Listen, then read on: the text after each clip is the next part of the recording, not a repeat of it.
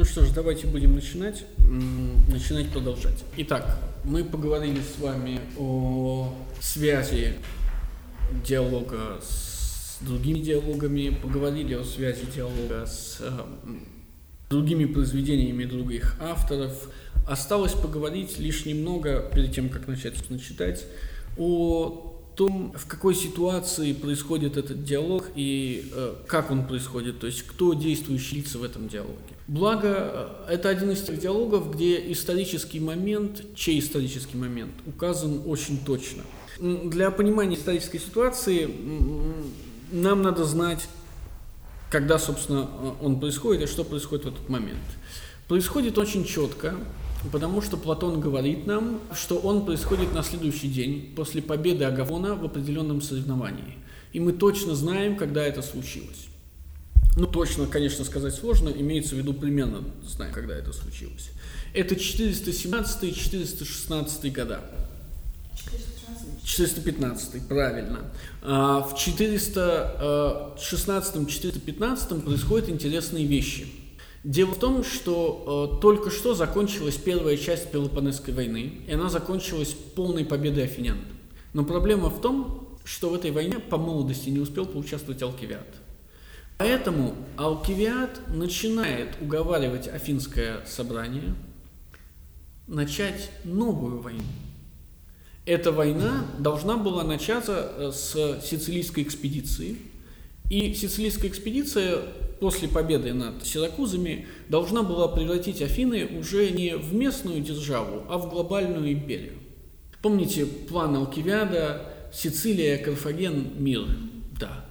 Именно э, Алкивиад не просто делает это, Алкивиад делает это успешно. Ему удается убедить афинян начать Пелопонесскую войну заново, и эта война закончится, вторая часть Пелопонесской войны, начатая Алкивиадом, закончится полным поражением Афин, гибелью афинского строя, гибелью демократии, то есть полным разрушением. Так вот, все это происходит именно тогда, когда Алкивиад находится на пике.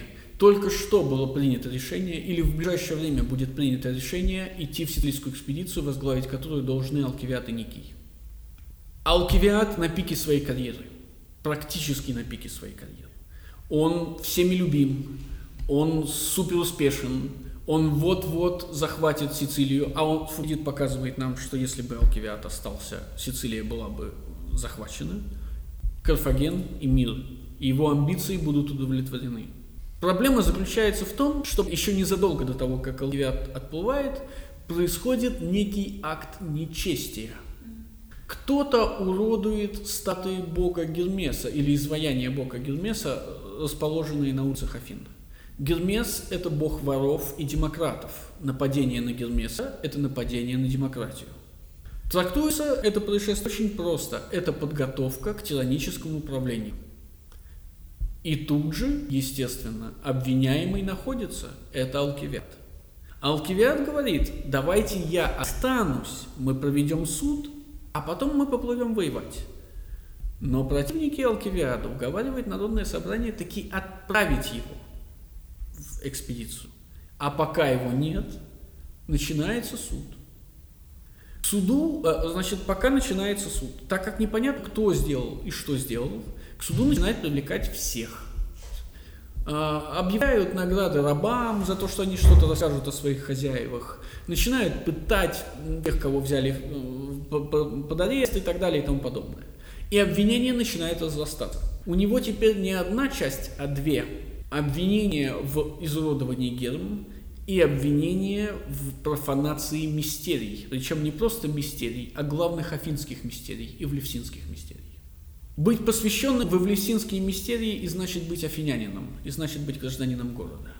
А профанация мистерий заключается в том, что либо вы выдаете непосвященному суть мистерий, что является э, высшей формой преступления, потому что это преступление против города и против богов одновременно.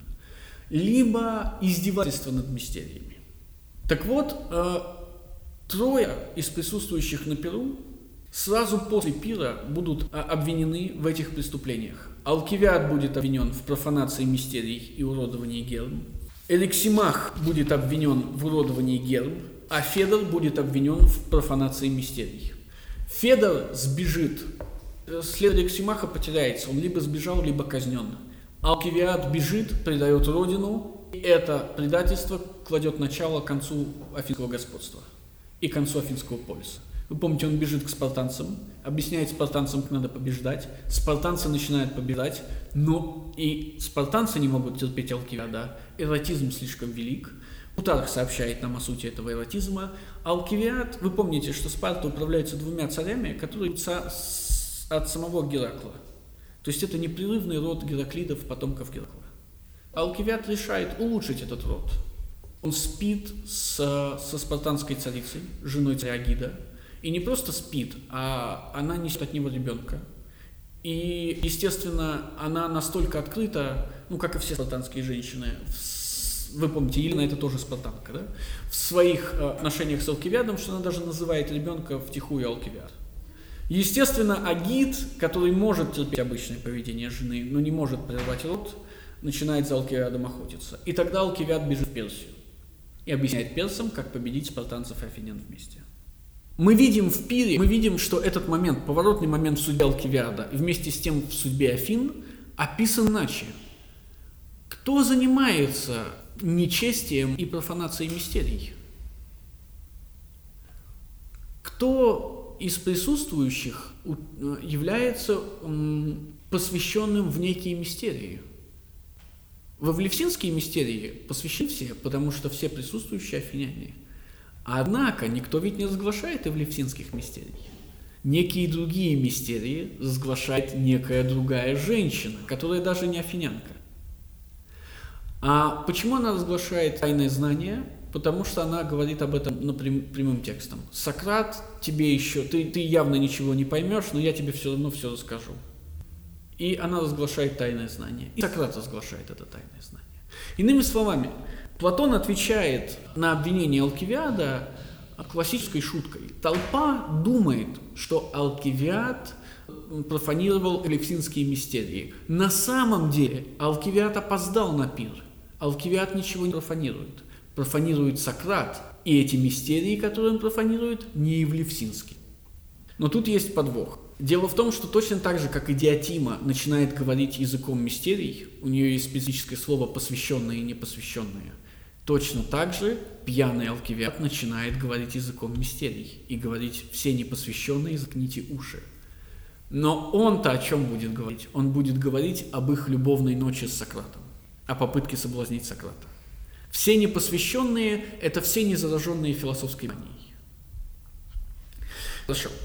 А, итак, мы знаем, когда происходит диалог, и мы знаем, какова историческая подоплека – на самом деле есть еще одна, потому что мы ведь понимаем, что э, э, диалог-то происходит в 416-415, но ведь рассказывается он не тогда, а гораздо позже. И мы попытаемся ответить на вопрос, когда, когда начнем читать. Да.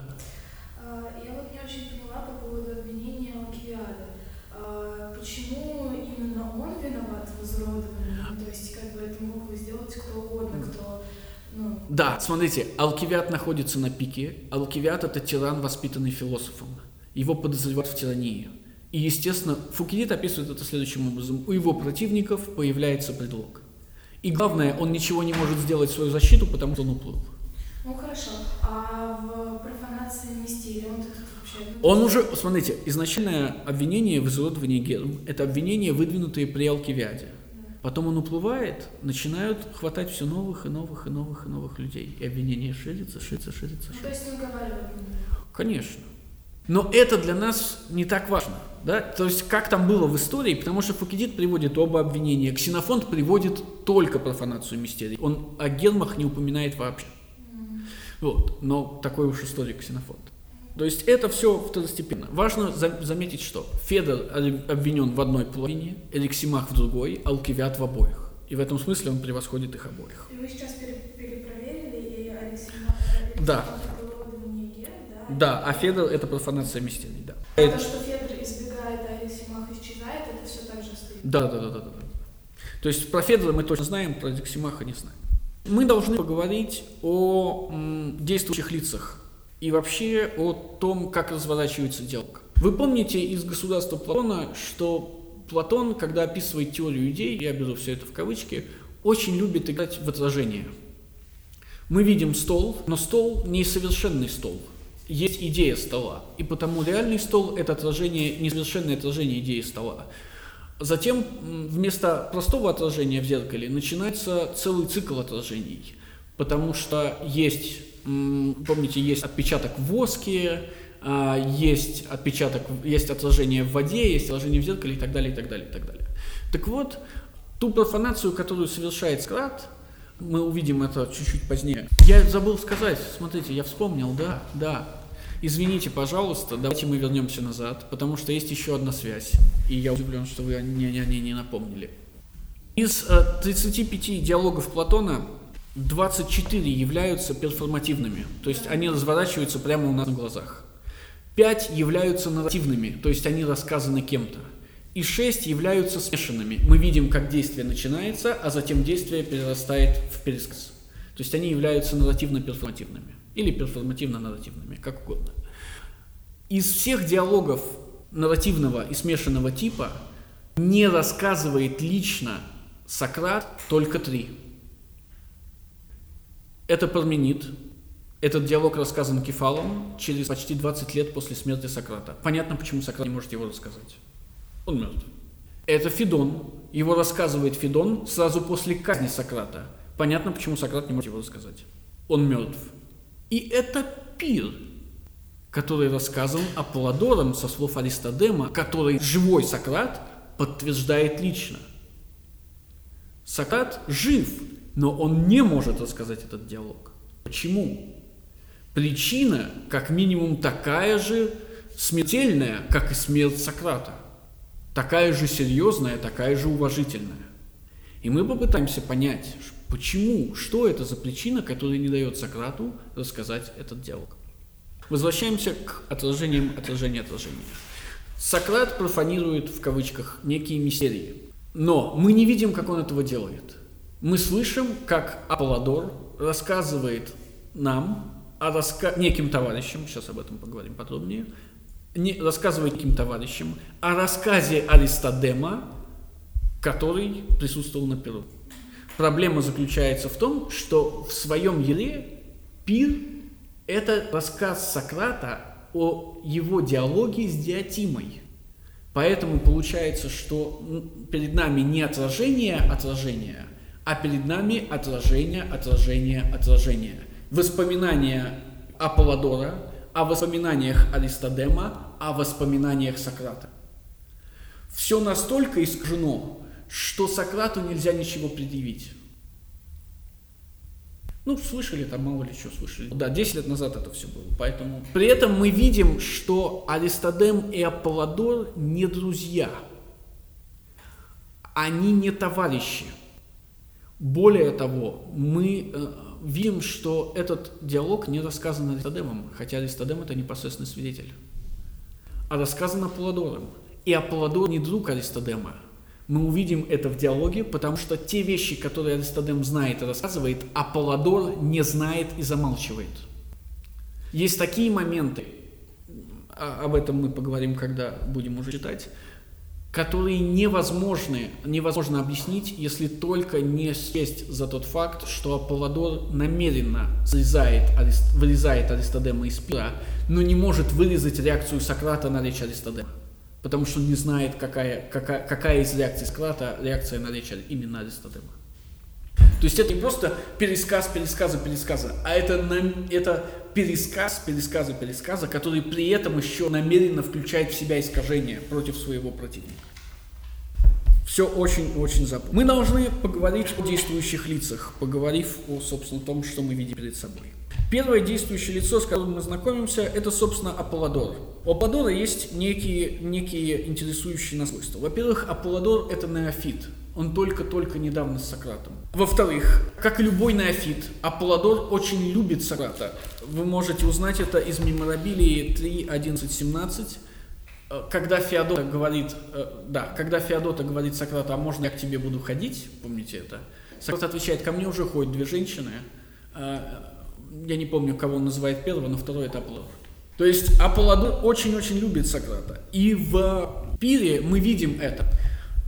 Когда а, Аполлодор начинает рассказывать то, что он начинает рассказывать товарищам, товарищи говорят, мы знаем, что ты, Аполлодор, маньяк. Буквально употребляется слово мания, или мания, если по-русски. Ты безумен. Почему Аполлодор безумен? Потому что он презирает себя и всех окружающих. Он ни во что не ставит себя и всех остальных. Ставить ни во что всех остальных – это нормально, но ставить ни во что самого себя – это безумие. Пик этого безумия заключается в том, что он ставит ни во что себя и всех остальных, кроме Сократа. И это и формирует его манию. Естественно, э, Аполлодор является героем еще одного диалога, диалога Федон. В диалоге Федон Федон описывает казнь Сократа. Аполлодор – это первый, у кого не выдерживают нервы. Федон 117d. Аполлодор начинает рыдать, и вслед за ним начинают рыдать все присутствующие. Следующий, кого мы видим после Аполлодора, это Главкон. Он одногодка Аполлодора, который также неофит. Он только-только начинает следовать за Сократом. Хотя он еще не так любит Сократа, как Аполлодор. Он не маньяк. И э, его неманьячность заключается в том, что Аполлодор не раз... мы, мы видим, что он практически не разбирается. Он думает, что пир произошел на днях. Хотя на самом деле он произошел 10 лет назад. Почему он так думает? А, а, потому что а, Главкон – это политический последователь Сократа. Главкон – это брат Платона. И в меморабилии, меморабилия 3.6 мы имеем разговор Сократа с Главконом. Помните, о чем этот разговор? Сократ отговаривает слишком молодого и зеленого Главкона идти в политику. Главкона не интересует Сократ, Главкона интересует политика, но Главкон глуп и молод.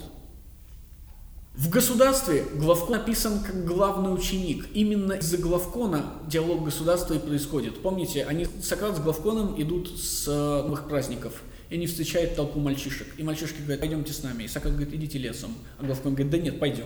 И они идут в дом Кефалу. И начинается государство.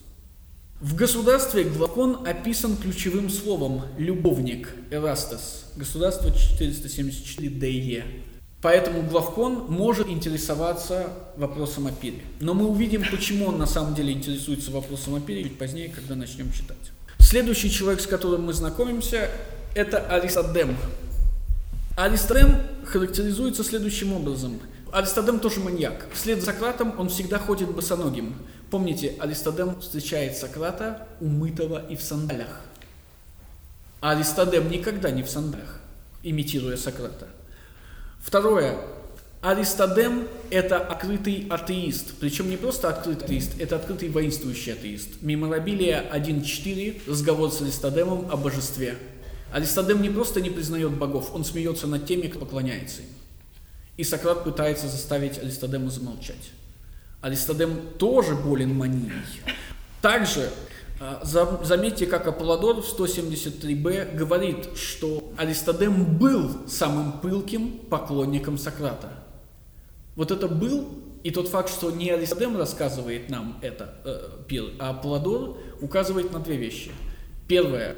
Либо Аристодем больше не является поклонником Сократа, либо он мертв.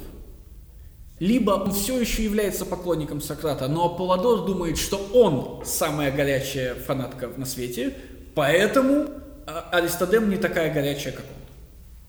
То есть, помните, как девочки спорят по поводу Сумерек и Эдварда, да? Вот э, на что ты готова ради Эдварда? Вот я готова на это, а я готова на это. То есть, я есть самая горячая ваша поклонница, говорит э, Аристодем.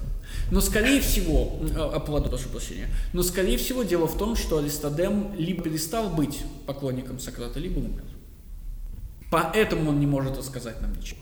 Поэтому э, Главкон нуждается в second-hand knowledge, в, от кого-то, в передаче этого знания от кого-то. Аристодем, как участник пира, имеет возраст на момент пира, ему 34. Следующий участник пира – это Сократ. Ему 54. Про Сократа я говорить ничего не буду, бессмысленно. Следующий участник пира – это Агафон. У Агафона есть некоторые свойства. Агафон молод, хотя он не самый молодой из присутствующих, но второй самый молодой точно. Он красив, в него влюблен Павсаний. Агафон вместе с Павсанием, смотрите, на момент, на момент когда происходит э, встреча Аполлодора и э, Главкона, Главкон почему-то не идет к самому Сократу. Оставим этот вопрос, да, хотя казалось бы. Но мы знаем, почему Главкон не может пойти к... Мы, мы, мы догадываемся, почему он не идет к Аристотелю, но мы знаем, почему он не может пойти к Федру, а, а к, а, к Федру Эриксимаху, потому что их уже нет. И мы, мы понимаем, почему он не может пойти к Агафону и Павсанию. Агафон и Павсаний уехали к македонскому тирану Архилаю. Они любили друг друга, ну, по крайней мере, Павсаний любил Агафона, и они вместе уехали. Это будет играть важно потом. Вот. А Агафон это трагик, причем популярный трагик. Он только что победил в соревнованиях. Я напоминаю, что когда Стефан выставил свою комедию «Облака на соревнованиях», он занял третье, то есть последнее место. И настолько был разочарован, что ему даже пришлось переписать комедию. И еще один момент, еще даже два. Агафон э, женоподобен. Настолько женоподобен, что э, Аристофан в своих комедиях выставляет Агафона, заставляет Агафона одеваться в женское. То есть э, у Аристофана есть комедия, где, если мне не изменяет память, Исхил, э, Исхила судят женщины. А, они собираются, значит, отомстить Исхилу за все его жены ненавистничество. Они собираются в большое собрание и собираются провести суд. И Исхил думает, что делать в смысле, как себя защитить. И тогда он придумывает гениальную идею. Надо Аристофана одеть в женщину, он очень похож на женщину, надо платье дать. И пусть Аристофан придет на собрание и Схилы защищает. В смысле, Агафон, прошу прощения, Агафон. Наконец, последнее. Из Пира 312 ДЕ мы понимаем, что э, Агафон связан с Продиком. Помните, когда Сократ приходит к Калию в дом, в доме три софиста, Протагор, Продик и Гиппий. И все они со своей паствой – с Розиком сидят Агафон и Павсаний. С Гиппием сидят Эликсимах и Федор. Вслед за Сократом и Гиппократом находят Алкивиат и Критий. Естественно, у Птагора есть своя паства. Чувствуете, да, деление на паствы. Вот. А, для того, чтобы вы понимали, Гиппий – это софист, занимающийся физикой и риторикой. То есть он на все готов за деньги.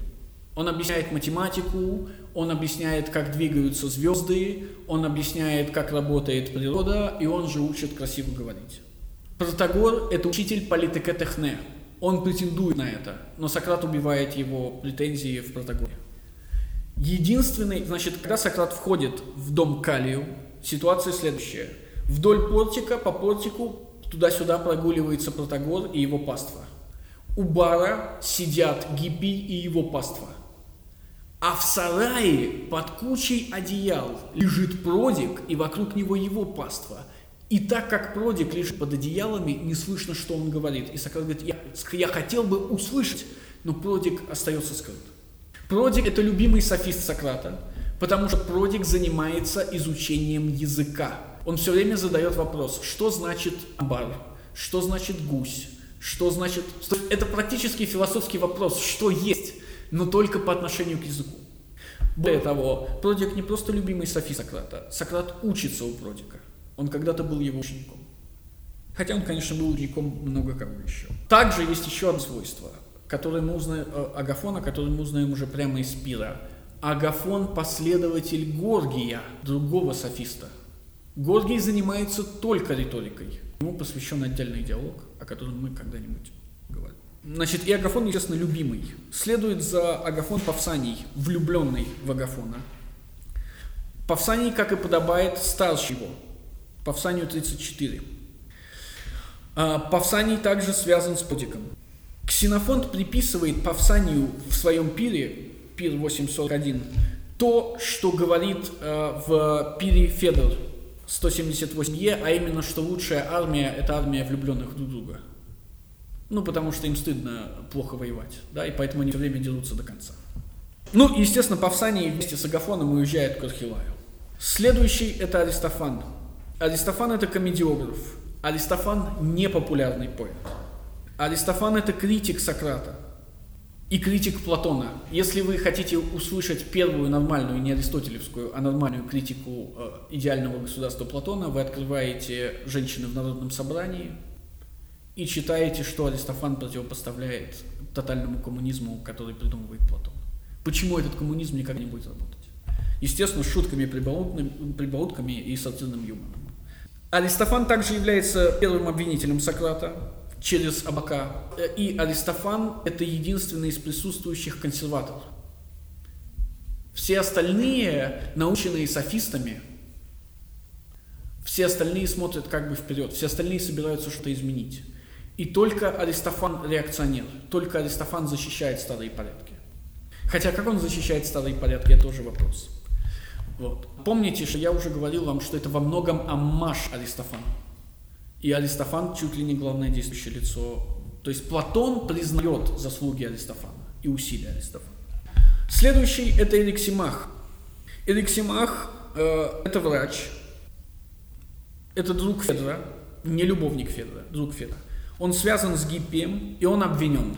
Я уже говорил, что он обвинен в уродовании Германа. Эриксимаху 32, Аристофану 34. Следующий – это Федор. Федор самый молодой из присутствующих, ему всего 28. А, Федор – это любимый. А, Федор обвинен, Федор связан с Гиппием, и Федор имеет свой собственный диалог, в отличие от всех остальных. Ну, наконец, последний из живых присутствующих – это Алкивиад. Алкивиад обвинен, Алкивиад – ученик Сократа, в отличие от всех остальных. Алкивиад – политик, ему посвящены целых три диалога. Ну, помимо прочих, да, то есть это Протагор, Алкивиад первый, Алкивиад второй. Ну, и есть еще несколько диалогов, в которых он просто принимает участие. Ему 35. То есть, видите, здесь все, здесь все 35 и моложе, кроме Сократа. Самый молодой Федор, затем Агафон. Наконец, у нас есть персонаж, который не присутствует в пире вживую. Это Диатима. Вы видите, когда я говорю Диатима, вы сразу понимаете первое свойство Диатимы, которое отличает ее от всех остальных. Ну, вы улыбаетесь, значит, вы знаете. Да, способность деторождения. Женщина, конечно. Диатима – это женщина. Мы поговорим об этом, потому что пир начинается с того, что единственную присутствующую женщину гоняют, а заканчивается тем, что единственная же... а заканчивается тем, что прямо такая же женщина возвращается. Пир начинается с того, что Алексимах просит флейтистку уйти, а заканчивается тем, что Алкивиад ведом пья, пьяный веду подружку флейтисткой в дом к Агафону. Прямо в это собрание. То есть между уходом флейтистки и возвращением флейтистки расположена еще одна женщина. Женщину выгнали, но она возвращается. Это Диатима. Диатима также кажется жрицей. Она явно знакома с искусством антике, с искусством предсказания. Хотя э, она не называется таковой напрямую. Диатима, помимо того, что это женщина и э, как бы жрица, еще и софист. Сократ издевается над ней. Он называет, она называет Эрота идеальным софистом, а он называет ее идеальным софистом. При этом мы увидим, он употребляет, Платон заставляет Диатиму употреблять конкретные словосочетания, которые употребляют только люди, которые ничего не понимают в том, что они говорят. Знаете, как, как оно звучит? Будь уверен, будь уверен.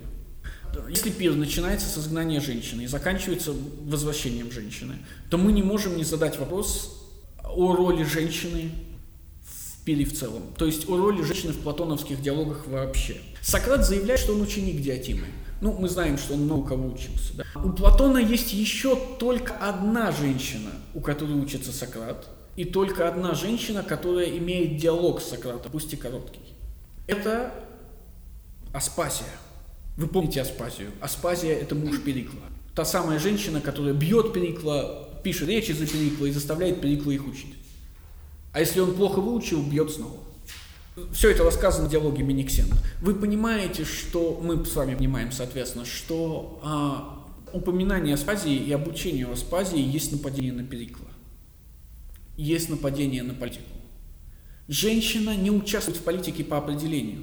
Поэтому, когда женщина становится во главе, это явно нападение на политику. И в этом смысле, я говорил вам уже об этом, вы должны были от меня это слышать, философ, конечно, во многом походит на женщину. На, давайте я скажу, на негативный стереотип о женщине. Ну, например, он все время только и делает, что болтает. Он никогда ничем не занят, он шляется по своим подружкам, и они о чем-то говорят все время. Вот они в туалете у зеркала что-то обсуждают. Вот они в кафе за столиком что-то обсуждают. Вот они наконец-то ночуют друг от друга и тоже что-то обсуждают. Бесконечно, бесконечная болтовня. Именно этим занят философ. И в этом смысле упоминание диатимы не может не быть э, или не должно не быть нападением на политику.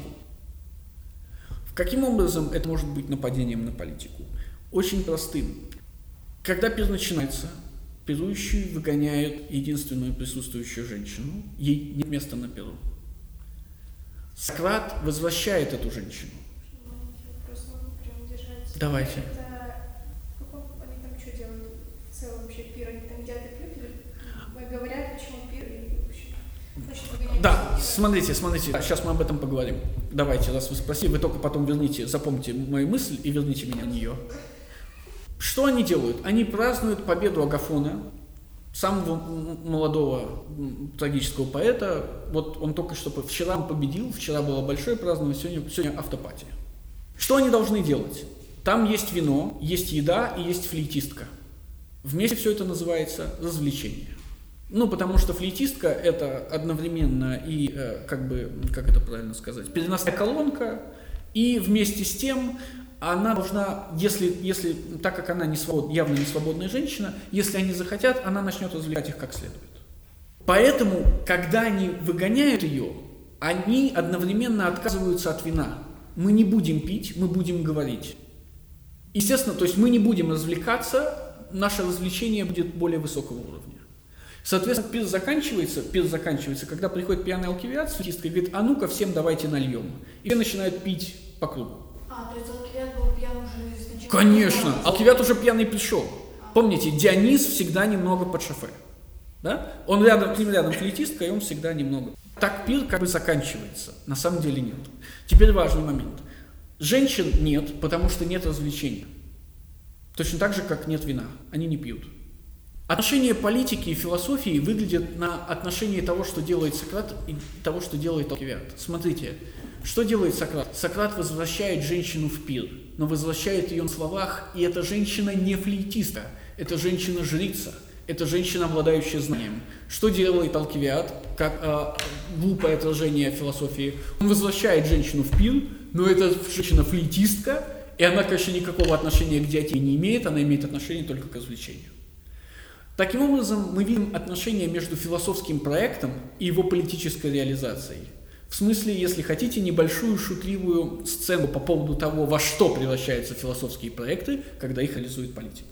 Именно так мы связываем диатиму и аспазию, нападение на политику. Но если аспазия – это нападение на конкретного политического деятеля, который затеял Пелопонесскую войну, то диатима – это как бы нападение на того, кто затеял вторую часть Пелопонесской войны, которая все и погубила. У диатимы есть несколько свойств других, о которых мы будем говорить, когда будем читать. Это будет потрясающе интересно, потому что это покажет нам, э, как только мы поймем, когда происходит диалог Аполлодора и товарищей, это покажет нам интереснейшую вещь. А теперь верните меня на... Да, все, все, я, да, я, я вернулся сам, спасибо. Все, что нам осталось понять, это в каком порядке они сидят, потому что говорят они в том порядке, в котором сидят, слева направо. Вот это таким словом, как тайная вечеря? Нет, они сидят по кругу. Начиная вот отсюда и заканчивая сюда. Каждый следующий это правый от предыдущего. Это, это будет очень важно. Они сидят в, следующем, в следующем порядке. Первым сидит Федор, и он первым произносит речь. После Федора сидят какие-то другие люди, речи которых Аристодем не запомнил и Аполлодор не приводит. Аполлодор говорит, Аристодем забыл, я поэтому даже не буду. То есть, смотрите, если мы представим себе, что эти речи, которые мы видим, это некое восхождение от самого низкого уровня эротизма к самому высокому уровню эротизма, нам показывают только первую точку, самую нижнюю, и пять последних нам не показывают промежуток, а он огромен. Первый сидит и говорит Федор. Затем происходит пропуск, указанный самим, Арис- э, самим Аполлодором, слэш Аристодемом. Затем сидит Павсаний. Он второй и говорит вторым. Затем сидит Аристофан. Но проблема в том, что когда Павсаний заканчивает свою речь, на Аристофана нападает икота. Он не может говорить, и его место занимает Эриксимах. Это показывает нам, что Эриксимах и Павсаний, который сидит за Аристофаном, что Эриксимах и Павсаний на самом деле близки. В каком смысле? Они оба будут говорить о двух ротах, хотя все остальные будут говорить об одном. И в то же время будет показывать нам, что Эриксимах и Аристофан близки, и даже взаимозаменяемы. Мы пытаемся понять почему. Итак, случайность заставляет этих людей нарушить порядок. Но это первая случайность только. Затем происходит интересный момент. Когда Аристофан заканчивает говорить, начинает, происходит небольшая перепалка, ну там всегда интермедии есть, и начинает говорить Агафон. Агафон сидит после Аристофана. Так ли это? Нет. Нет. Потому что когда приходит Аполлодор, незваный, Агафон говорит ему, иди сядь к Алексимаху. Иными словами, порядок сидения такой. Федор, все остальные, Павсаний, Аристофан, Эриксимах, Аристодем, Агафон, Сократ. Скажите мне, разве мог Аристодем, пересказывая пир Аполлодору, забыть свою собственную речь? Нет, не мог. Но ее нет. Его вообще нет. Есть указание на то, где он сидит, но речь отсутствует. Аполлодор уничтожает речь Аристодема. Он забывает ее. Но если э, речи после Федора забыты и об этом сказано, речь Аристодема забыта и об этом никогда не сказано. Это указывает на то, что Аполлодор почему-то не принимает Аристодема. То ли потому, что он самая горячая поклонница, то ли потому, что Аристодем больше не с Сократом. А, после Аристофана говорит Агафон, после Агафона говорит Сократ, после Сократа вдруг врывается пьяный Алкивиад. Я напоминаю вам, первое вдруг было, когда должен был говорить Аристофан. Вдруг врывается пьяный Алкивиад. Разве после Аристофана не Иксимах?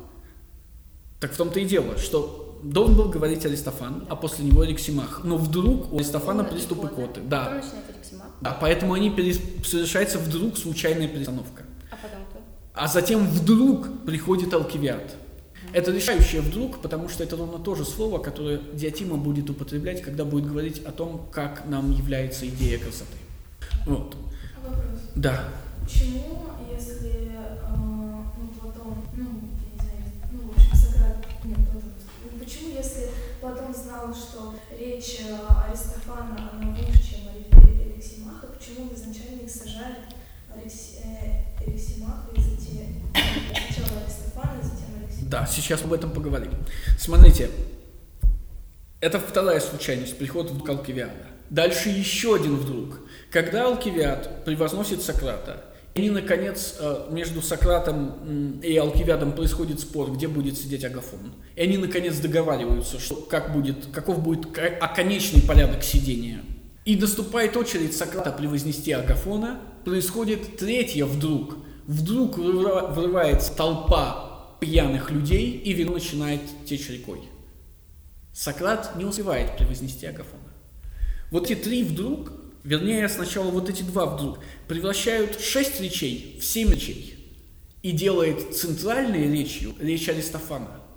По идее, четвертым говорит Алексимах. Три у него с одной стороны говорящих, три с другой. Его речь главная.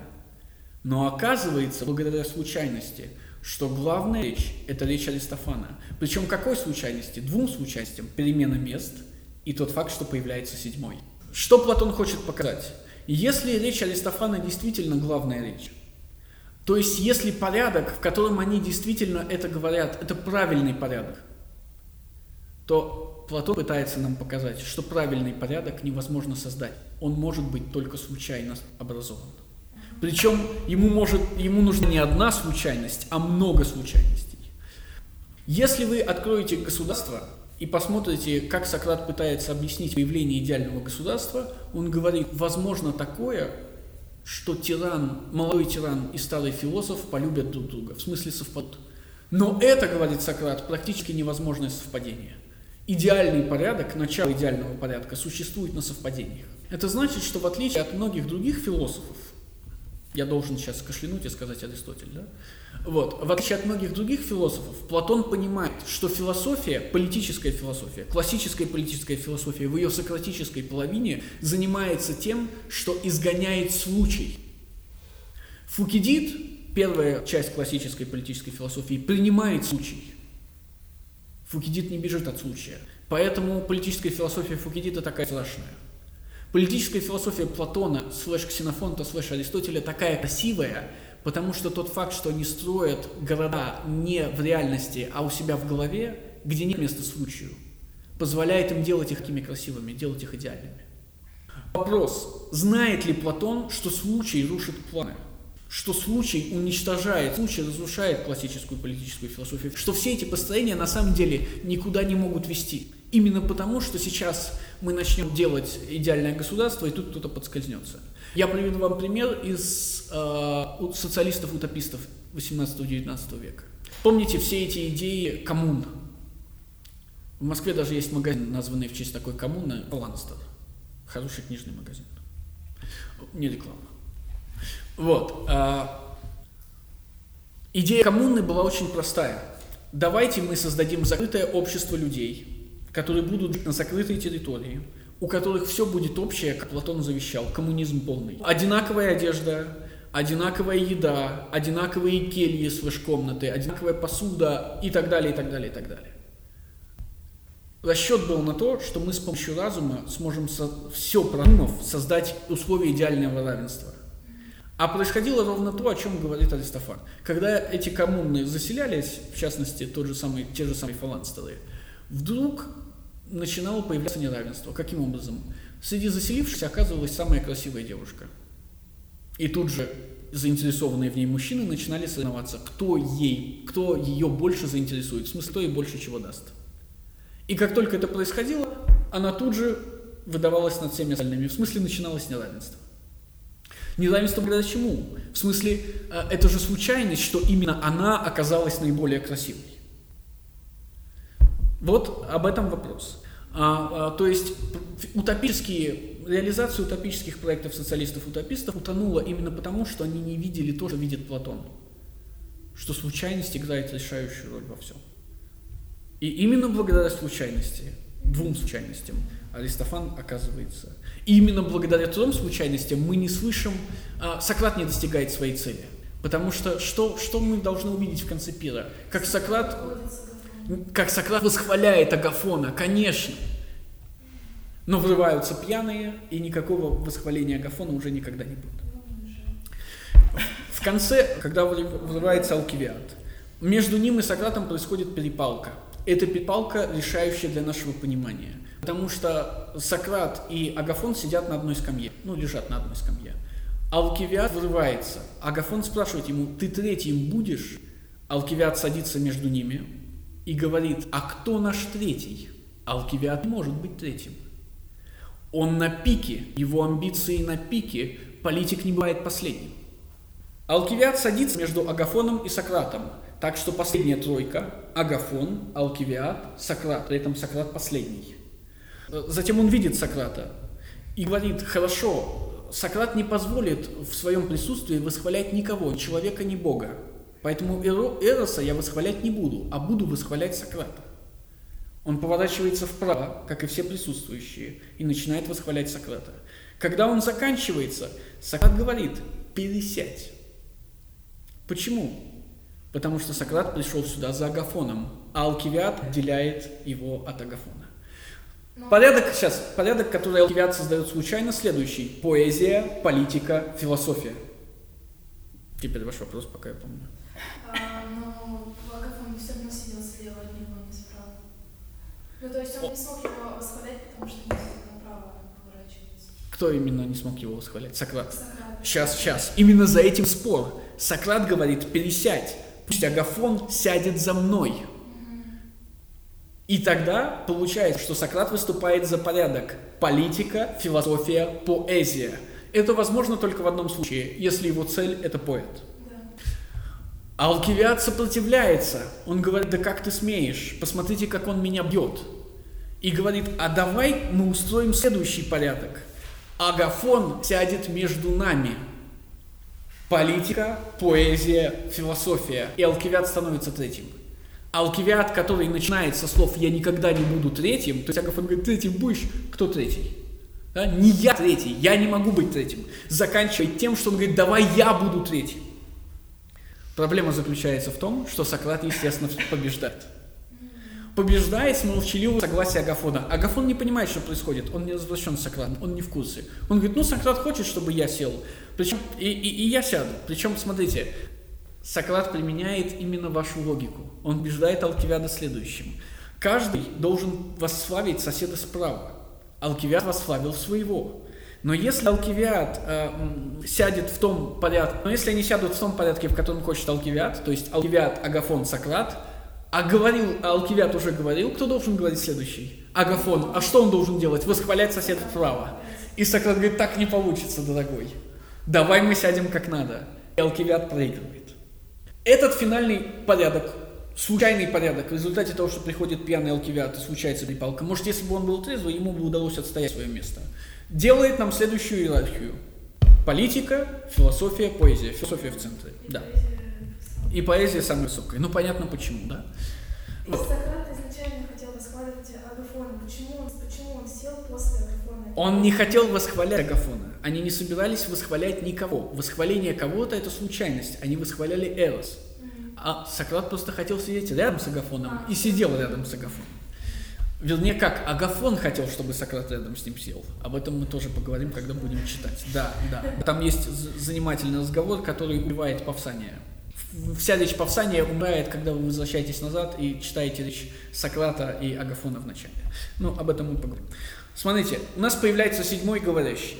При этом мы знаем, знаем, что после Федора следует куча других людей. Иными словами, что Федор отделен.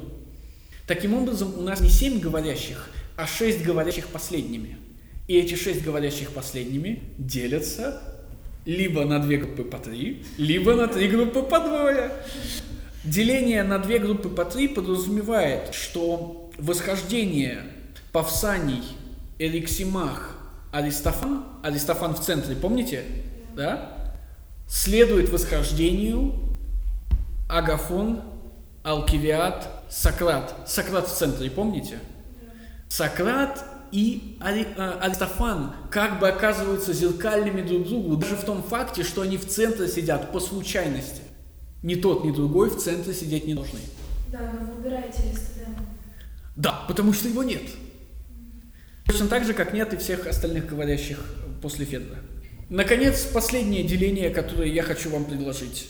Дело в том, что в конце Сократ говорит, что э, одаренный мужчина должен быть способен написать трагедию и комедию, а умелый трагик должен быть способен написать трагедию и комедию. И все как бы с этим соглашаются. Я потом обращу на ваше внимание, почему, но дело в другом. Дело в том, что раз в году, или раз в несколько лет, я уже не помню, в э, городе Дионисии происходят так называемые Дионисийские игры. Три поэта-трагика привозят э, на Дионисийские игры четыре произведения. Трилогию трагедии, то есть три трагедии, связанные единым сюжетом, и одну сатировскую драму. У нас, к сожалению, нет образчиков ни того, ни другого.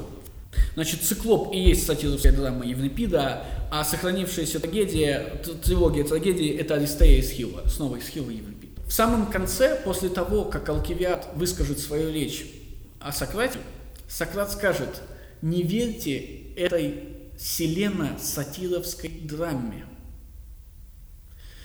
Шесть речей – это три трагедии – а речь седьмая Алкивиада – это сатировская драма. Три трагедии делятся очень легко. Федор и э, Павсаний говорят о любви к одному – любовь к прекрасному телу или любовь к прекрасной душе. Эриксимах и Аристофан говорят об одном. Они говорят о науке слэш-традиции, то есть о том, что называется номос. Агафон и Диатима говорят о любви к высшему – Агафон – любовь к мудрости, Диатима, она также там называется э, океаном или морем прекрасного, а Диатима говорит об любви к идее.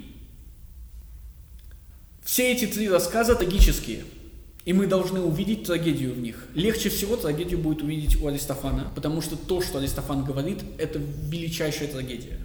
Это вот прямо пик трагического, который только возможен. В двух других случаях или в пяти других случаях придется приложить некоторые усилия, чтобы увидеть трагичность происходящего. В любом случае, таким образом, Платон претендует на высшую форму трагического искусства, на победу в дионисийских, в дионисийских играх. Они пишут отвратительные, ничего не значащие детские игры, а я пишу э, то же самое, в смысле я пишу философию в образе того же самого. Претензия Платона еще и поэтическая претензия, причем высшая поэтическая претензия. Хорошо. Теперь, когда мы э, поговорили обо всем этом, наверное, я должен остановиться, спросить вас, есть ли у вас какие-нибудь вопросы, и уже потом мы попытаемся начать читать. Да. Давайте. А, Вернемся прям совсем. А, Про Протагора и Пир как окружение друг друга. А, Можете еще раз а, сказать, просто я понимаю, что вы раз не сказали, по- про отражение героев. Вот, то, что там а, одни, ну, почти одни и те же действующие лица. Я раза три об этом сказал. Ну, ну тогда еще раз, значит, Протагора, Сократ, э, Продик, Гиппий а, со своими Учениками, да. да, и здесь, соответственно... Смотрите, учеников Протагора нет, потому что единственный толковый ученик Протагора, Алкивиад, ушел от Протагора к Сократу. Да, В этом смысле Сократ это единственный присутствующий софист, и Алкивиад это его ученик. А учениками Продика являются Павсаний и Агафон. Агафон также еще и ученик Горгия. А учениками э, Гиппия являются Элисимах и Федор. так, а в... А в пире присутствуют все указанные, то есть ни одного софиста, кроме Сократа, нет. И все указанные присутствуют. Ну да, это И? Аристофан, который не является ничьим учеником. И в этом смысле он уникален. Да. Да, у меня вопрос. Нам недавно один преподаватель сказал, что в Платоновском пире а, он выделил четыре, и, ну точнее, эти герои выделили четыре вида любви. Это правда? Шесть. Три, по-моему. Нет, четыре он сказал, по-моему. Разве нет? Я помню. Общепринято так называемая, в западной литературе в частности, так называемая лестница Диатимы. Она имеет шесть ступеней. Мы попробуем через всех из них пройти, но я их уже все назвал. Любовь к прекрасному телу, любовь к прекрасной душе, любовь к прекрасным наукам, любовь к прекрасным обычаям, любовь к, к мудрости, философия и любовь к идее прекрасного. И Диатима говорит это очень четко. И так как мы понимаем, что, скорее всего, никакой Диатимы нет, это Сократ отвечает всем присутствующим. Пришли? Что? Как вы к этому пришли? Диатима, скорее всего, не исторический персонаж. Она может быть настоящей женщиной, может быть не настоящей, но о ней никакой информации нет, и в других диалогах она не... То есть Аспазию мы можем проверить и по историкам, и по ксенофонту, Диатиму нет. Ну, человек же А? Если она не встречается в диалогах, то, скорее всего, сколько их жителей как бы Это понятно, но дело-то в том, что, смотрите, когда я говорил вам об Аристодеме, я упомянул Аристофана и Ксенофонта. Когда говорил об Апладоре, упомянул Минона. Когда мы говорим об Алкивиаде, можно вообще всех упоминать. Даже когда мы говорим об Аспазии, у нас есть как минимум Ксенофонт, который говорит про Аспазию. Диатимы нет нигде. А нам это не имеет значения, вымышленная ли эта женщина или нет. Имеет значение другое. А вместо Сократа говорит она. Значит, Сократу нужна была женщина, чтобы что-то за себя сказать. Я уже указал вам возможно, возможность, почему это женщина. Следующий шаг. Ее речь – это не речь, это диалог с Сократом. И это следующий шаг. Этот диалог намеренно нужен нам для чего, нужен Платону для чего-то или нужен Сократу для чего-то. Я постараюсь показать, что этот диалог отражает совращение Агафона. Когда Сократ понимает, что ему не удастся совратить Агафона, потому что мешают другие, Сократ начинает показывать историю совращения. Он себя делает совратимым, а Диатиму совратительницей. Начало диалога Сократа и Агафона такое же, как начало диалога Диатимы и Сократа. Следующий шаг. Совершенно не важно, что Диатима есть или ее нет. Важно другое. Эта речь Диатимы не настоящая речь, потому что в этой речи Диатимы, то есть это не, не настоящий диалог, в этой речи Диатимы Диатима отвечает всем предыдущим и включает речи всех предыдущих в свой диалог. Таким образом, Сократ всем им показывает их недостатки, их провалы и пытается эти провалы компенсировать. Решающий из этих ответов всем это ответ Аристофану, потому что он единственный проваливается. Диатима не может отвергнуть того, что говорит Аристофан. Но именно потому, что это говорит не Сократ, потому что Сократ может опровергнуть любого, а Диатима ее проваливается. А она же вроде Нет, Диатима не флейтистка. Диатима, и, и, и при том, напоминаю вам, нигде не сказано, что она жрица. создается впечатление, что она жрица, потому что она говорит об искусстве Мантике, она происходит из э, места, которое называется Мантинея, чувствуете, да, совпадение? И само ее имя, Диотима, значит «чтимая Зевсом». Нас так и подталкивает сказать, что действительно вот она жрица, и она посвящает Сократа в тайное жреческое знание, знание об Эросе. Хотя на самом деле, видимо, это не так. Четвертая ступень любовь к обучению – это любовь к поэзии, традиции? А, к традиции и законам, да. Смотрите, это та любовь, за которой будет выступать Аристофан. Потому что шутка в том, что консерватор и реакционер Аристофан скажет, я своей речью попытаюсь ввести новый обычай. Еще какие-нибудь вопросы есть или будем начинать читать потихонечку? Ну тогда будем, давайте начинать читать. Сейчас будем разбираться с когда Агафон разговаривал с Сократом, ну, то, что всплыло в основу начала диалога э, Диогенеса? По-моему, сразу перед тем, как Агафон начинает говорить, у них с Сократом перепалка. Да, и сразу после того, как он заканчивает, там еще одна перепалка. Но потому что Сократу... Поз... То есть, смотрите, когда они начинают ругаться, Федор говорит, а ну-ка, тихо, у нас здесь речи, а не диалоги. И Агафон начинает свою речь. Когда Агафон заканчивает, Сократ начинает ныть по поводу того, что вы все, значит, меня обманули, я здесь бедная овечка, а ну-ка дайте мне говорить, как я хочу. И тогда Федор говорит, ну окей, давай. И начинается диалог с Агафоном, который перерастает в диалог с Диатимой.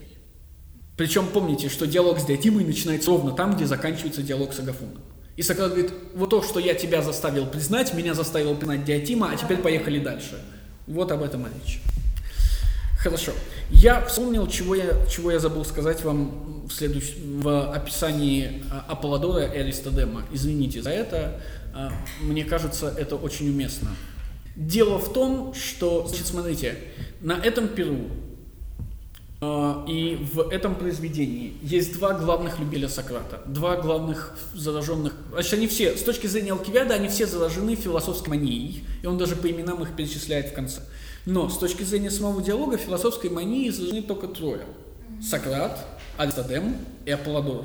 Мы должны понять, что их объединяет. Очень просто. Когда мы начинаем читать, а Главкон, подбегая к Аполлодору, говорит, «Эй, Аполлодор – фалерский житель». Шутка в том, что фраза, которую он употребляет, это игра слов. Фалерский житель намекает на то, что Аполлодор лысый. А? Ну, в смысле как? Ну, ну, это что, это типа? Да, да, да, да, да.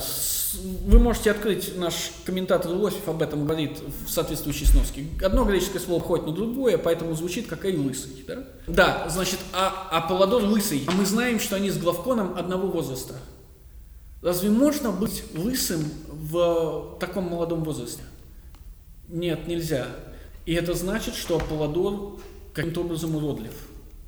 Затем, когда мы переходим к Аристодему, помните, я говорил вам, что Ксенофонт пишет в четвертой главе первой книги, в четвертой главе первой книги, об столкновении с Аристодемом. Так вот, у Аристодема есть кличка Аристодем Карлик. Аристодем тоже уродлив. Решающий момент. Сократ уродлив по определению. Уродство и философия каким-то образом связаны. Эти уроды, они все также еще и маньяки, в смысле зараженные манией. И это тоже их объединяет. Разница в чем? Кажется нам по прочтению диалога, что Аполлодор не умерен. Он, не, он презирает себя и окружающих, открыто презирает. И Аристодем не умерен, он открытый и воинствующий атеист. Но Сократ умерен. И это значит, что Аполлодор и Аристодем – это не настоящие ученики, им чего-то не хватает. Несмотря на то, что они оба, как и Сократ, уроды, и оба, как и Сократ, как бы стремятся к философии, они оказываются неспособными к ней. И в этом смысле уродство – это хотя и первая, но единственная квалификация для того, чтобы быть нормальным философом. Вот теперь мы, наверное, можем начинать, начинать читать. Вы понимаете, что вы когда начнете читать, вы всегда теперь будете читать, всегда должны будете приходить и читать. Да, хорошо. Я нормально там все сижу? Да, да, да, да. да. Аполлодор и его друг. К вашим расспросам я, по-моему... Э, сразу плохо, потому что, конечно же, никакой это не друг. А это классический гетарус. И причем не друг, а друзья. Это товарищи. Смотрите, давайте, давайте, давайте. К вашим расспросам я, по-моему, достаточно подготовлен. На днях, когда я шел в город Из дома из фалера один мой знакомый увидал меня сзади и шутливо окликнул издали. «Эй!» — крикнул он. «Аполлодор, фалерский житель, погоди-ка!» Этого достаточно. К вашим расспросам я, по-моему, достаточно подготовлен. А Паладор знает, что его собираются допрашивать. Собираются допрашивать кто? Товарищи.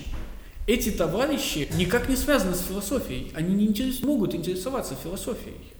Мы, мы видим это, потому что они, как они относятся к Аполлодору, они говорят, ты сумасшедший, ну ты ненормальный. Едва ли философ может назвать другого философа, у которого он собирается чему-то научиться. Ненормально. Кто эти товарищи? Кто это? Кто эти товарищи, которые интересуются философией и потому интересуются Сократом, и потому интересуются, что случилось на Перу? Это мы с вами, это читатели. А Паладор обращается к нам как к товарищам, потому что, с одной стороны, мы еще не вошли в инициацию, мы еще не близки к Сократу, как он близок. А с другой стороны, мы собираемся стать близки к Сократу ближе, чем он, потому что у него есть предел, который мы как товарищи не терпим, он маньяк.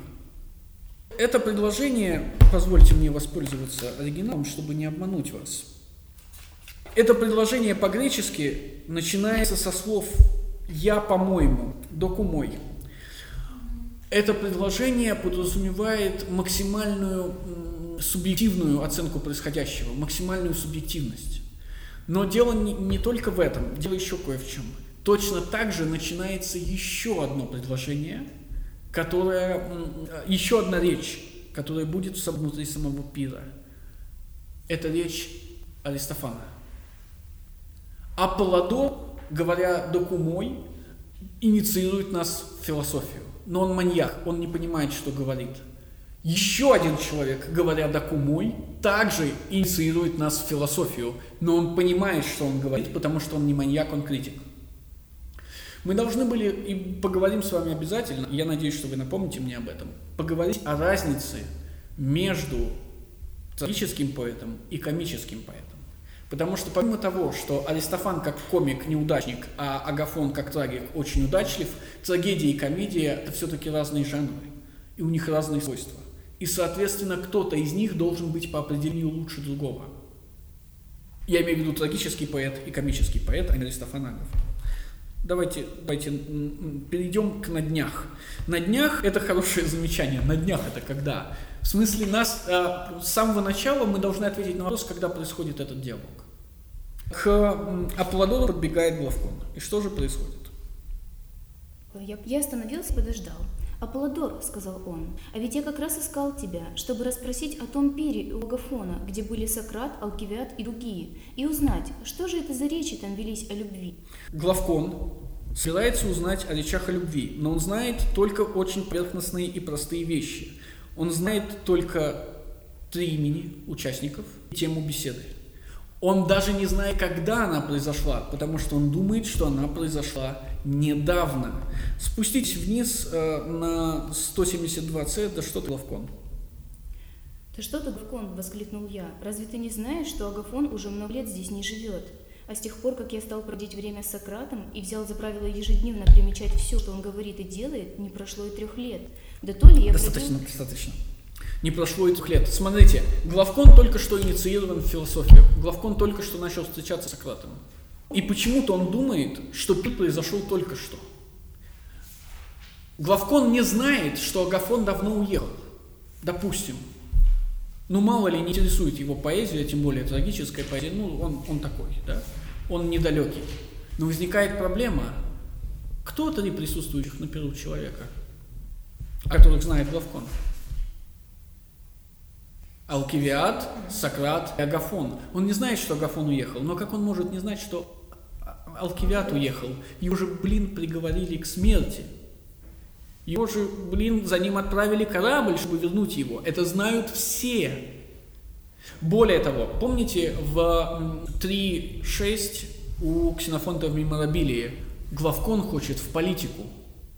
Главкон – это мальчик, который хочет в политику. Это брат, младший брат Платона, который хочет в политику. Как он может не знать, что Алкивиада осудили и изгнали, и его давно нет? Пир, думает он, был только вчера. Как это возможно?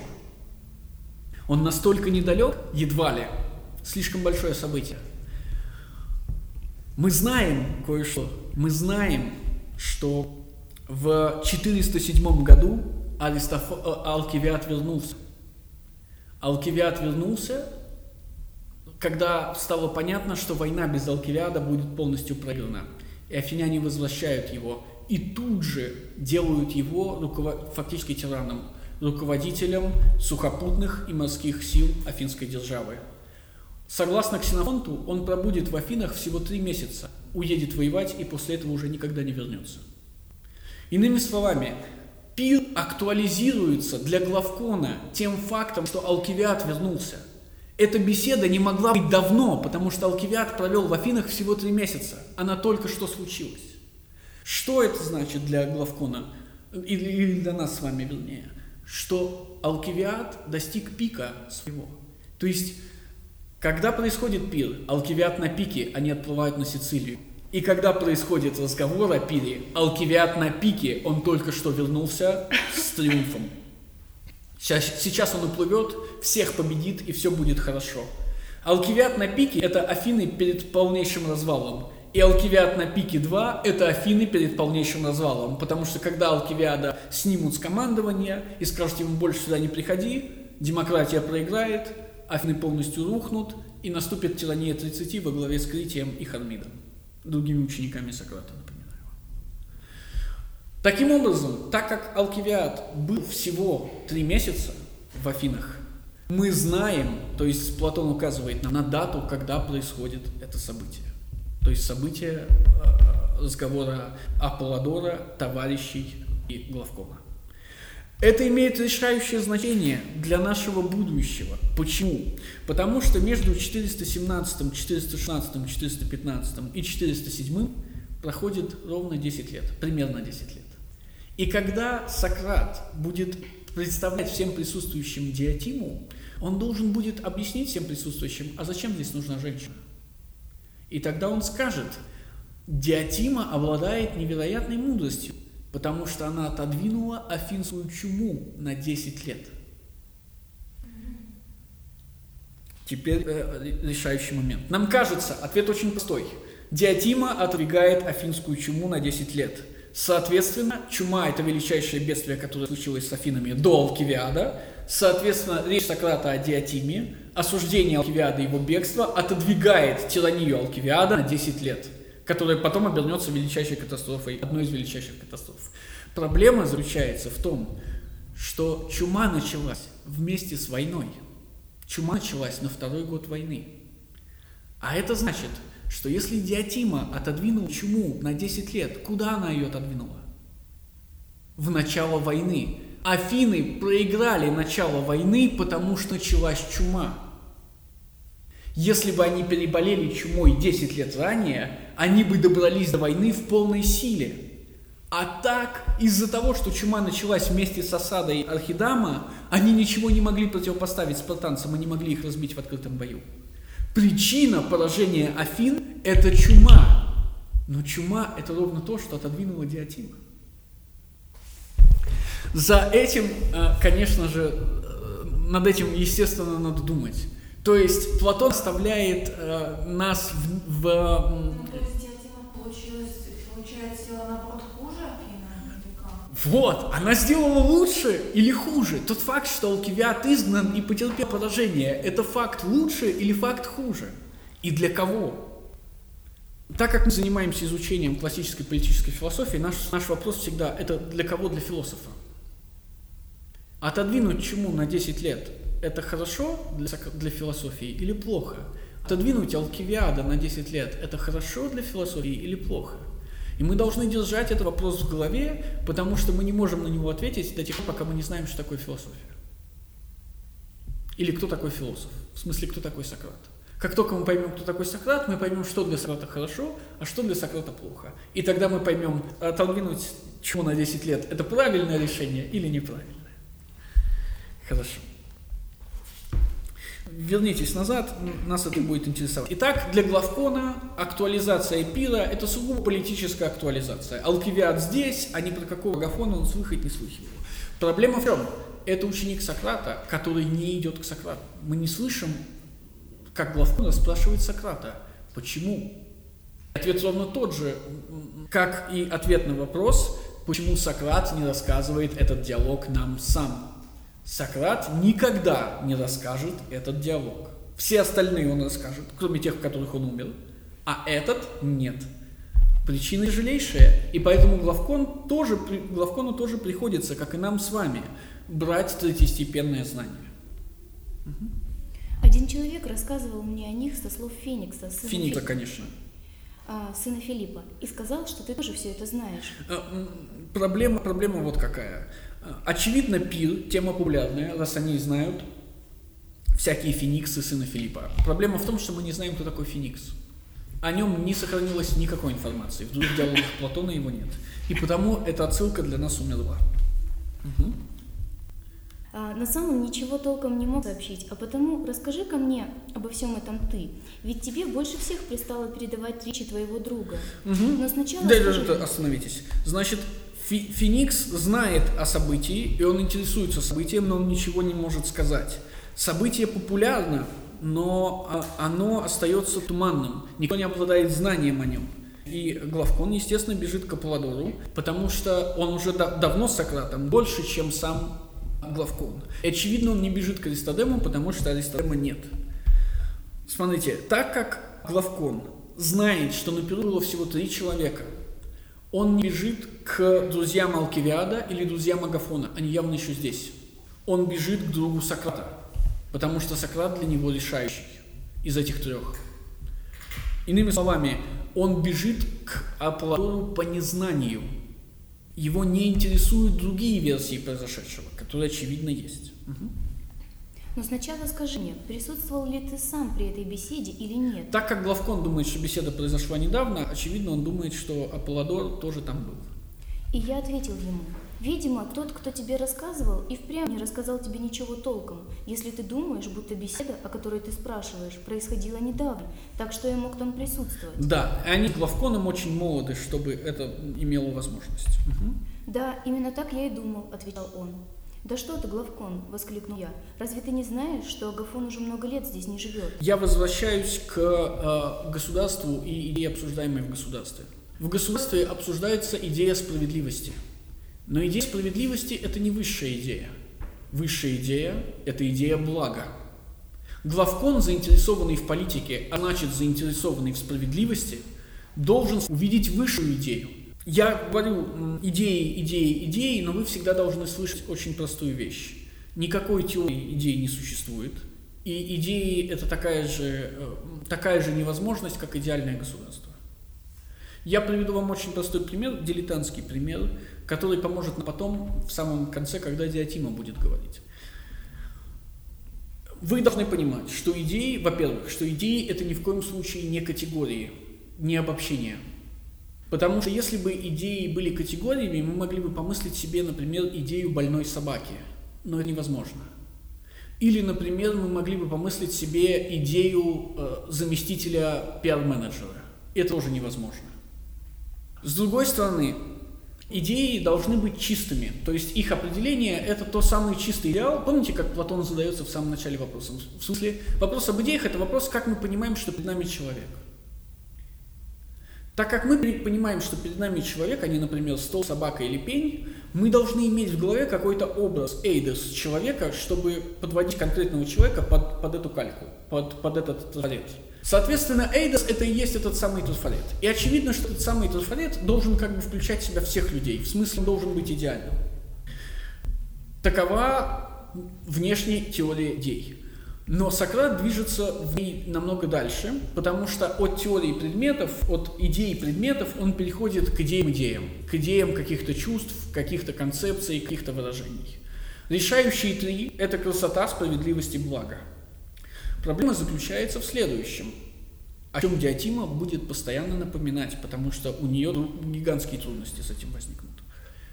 Если идея – это всегда идеальная идея, то есть чистая идея, нет идеи больного человека.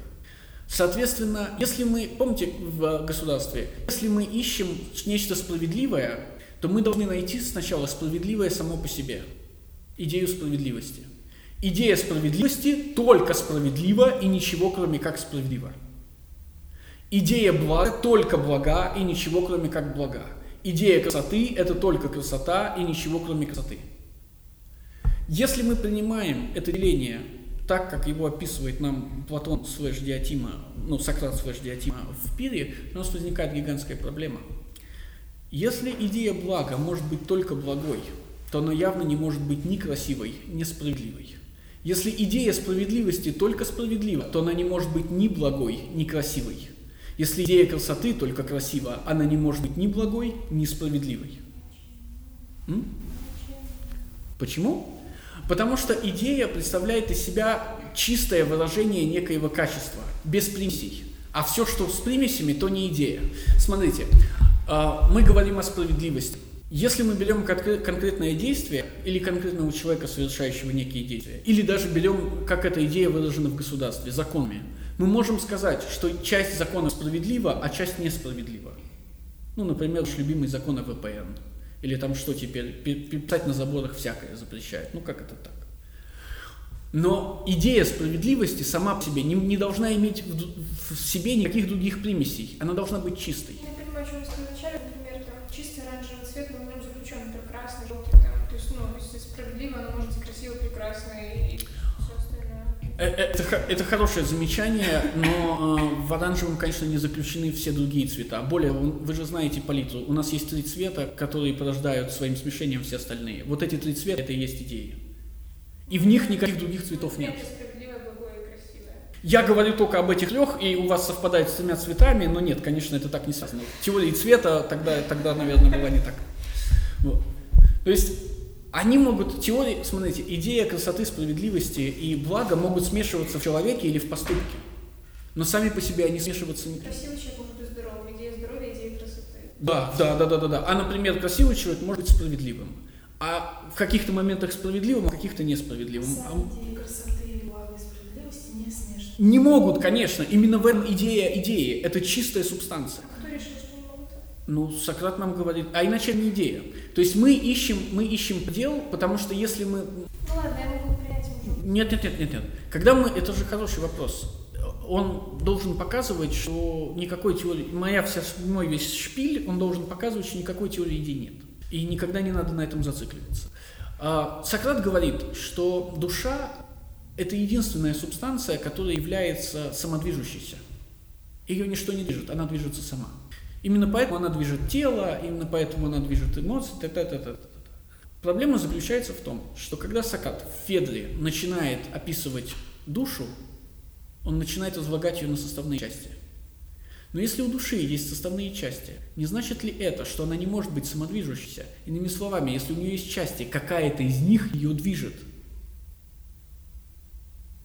Если это так, а в описании, которое дает Сократ Федоре, это именно так, то получается, что душа не является ни целой, ни самодвижущейся. То же самое и с теориями идей. Когда в государстве Сократ рисует вам прекрасное облачко теории идей и думаете, вот как это работает, это так не работает. Я э, веду вас к тому, что, к чему я на самом деле веду всегда, говоря о диалогах Платона. Обычно, когда мы говорим о диалогах Платона, мы испытываем, мы применяем деление на политические диалоги и философские диалоги. То есть там, где строго философия, всякие теты, всякие пармениды и, и прочие ужасы, где там бесконечные какие-то разложения, где диалектика, где какие-то страшные вещи про математику говорятся, и мы вот так вот, вот как вампиры от этого, значит, шипя отходим. И политические диалоги, которые мы принимаем, которые мы обнимаем и которые мы исследуем. Так вот, э, в связи с тем, в связи с указанными трудностями, я адвокатирую идею о том, что нет философских диалогов Платона что все диалоги Платона – это политические диалоги. Иными словами, что вся философия Платона – это политическая философия, и нет никакой философии как таковой.